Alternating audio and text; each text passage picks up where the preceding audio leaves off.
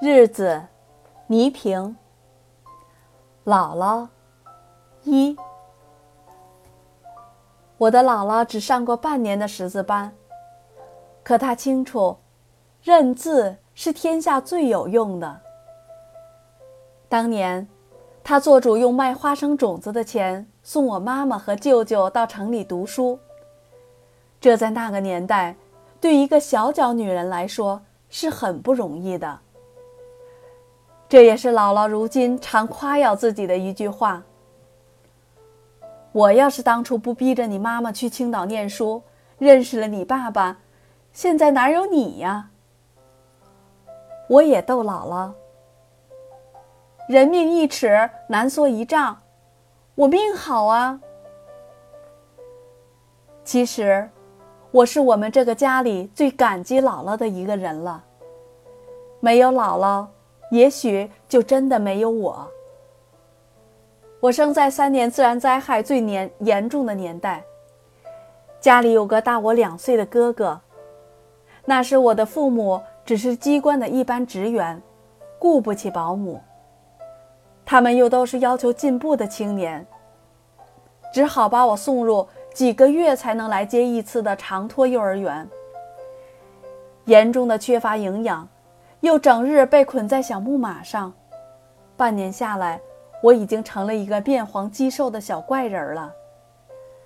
当时，在青岛上学的小姨，暑假回老家，把我的惨状禀告姥姥后，听说姥姥一宿没合眼，把家里所剩的麦子面都烙成了火烧，连夜摘了一篓子酸苹果，就坐上了由石岛。开往青岛的轮船来到我家。那会儿，我父母住在青岛伏龙山的一套石头房子里。我妈回忆说，姥姥来的时候天还没亮，只听一个人轻轻地敲门。她以为是在做梦，开了门，看见姥姥立在门口，一脸的雾水，一脸的汗水，一脸的泪水。妈，出什么事儿了？印子，我想把小平接回去。姥姥泪如泉涌。就这样，只有两岁的我，就跟着姥姥回到了我童年的天堂——水门口。刚到村里，好奇的人都来看我这个从城里来的孩子。姥姥说：“我见了谁都哭，把人吓得只好等我睡着了才来。东家一篮子鸡蛋，西家一把红枣。姥姥的好人缘使我成了村里最富有的孩子。姥姥说什么也想不到，我如今长这么个大个子，小时候真是个小懒猫。冬天。”老爷出门总是把我揣在棉袄里，有时在人家坐半天，才听见棉袄里有几声叽叽。解开扣子，原来里面还有个我。天天吃鸡蛋，在那个年月，如同登天。可姥姥心里拿定了主意，赶上初五的大集，姥姥去集集上提回一篓子红皮大鸡蛋。只是手上那副从娘家带来的上乘银镯子不见了，那红扑扑的鸡蛋，铺了满满一炕席。早晨吃鸡蛋羹，中午吃鸡蛋饼，晚上吃鸡蛋面，我就这样吃了三个月。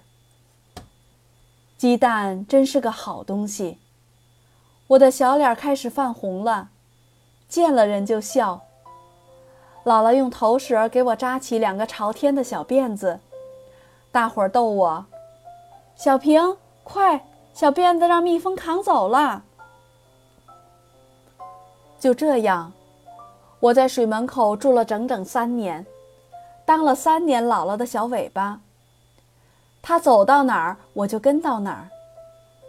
在我的印象里，姥姥手里有吃不尽的好东西。姥姥的肚子里有讲不完的好故事。我如痴如醉地追随着姥姥，听了许多本不该我那个年龄听的故事，记住了许多我那个年龄本不该记住的事。长大以后，我才知道，姥姥的故事都出自《三国》《水浒》《聊斋》，真善美、假恶丑，在姥姥嘴里都明明白白。我的启蒙老师，应该是我姥姥啊。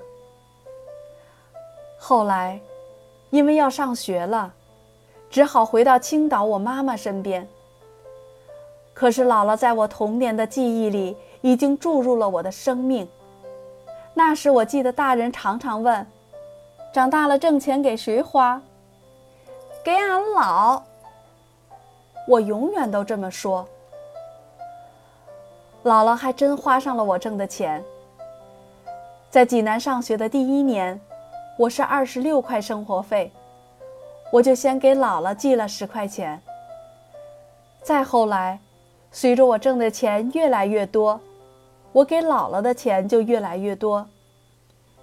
今年过年回家，我一次给姥姥两千块，还特意请朋友存银行换了新钱，五十元一张，厚厚的一沓。姥姥嘴上说：“我一个老婆子又不出门，要那么多钱干嘛？”可转身就对邻居夸耀说。小平给我这么多新钱。头一回去香港，我打电话问他要什么，他说买一包发面的引子，说邻家张大娘的女儿就是从香港买的引子，发起的面特别香甜，你妈就爱吃这种馒头。八十多岁的母亲还想着她的女儿，六十多岁的妈妈常说。只要有母亲在，我就觉得自己不老。我也说，只要姥姥在，我总觉得自己还是个黄毛丫头。做了主持人，姥姥是我最忠实的观众了。一到星期六，她就张罗着早吃饭，千万别耽误了综艺大观。只是姥姥太偏爱我了，每回都说。小平主持这个节目，比哪个都好看。可小阿姨告诉我，姥姥也常对着电视里的我叹气。唉，三十好几的人了，老这么一个人，孩子也不要，到什么时候才算个头？可是，每回姥姥见了我，又说：“平儿。”你干这个工作挺光荣，连我都受到了人们的格外尊重。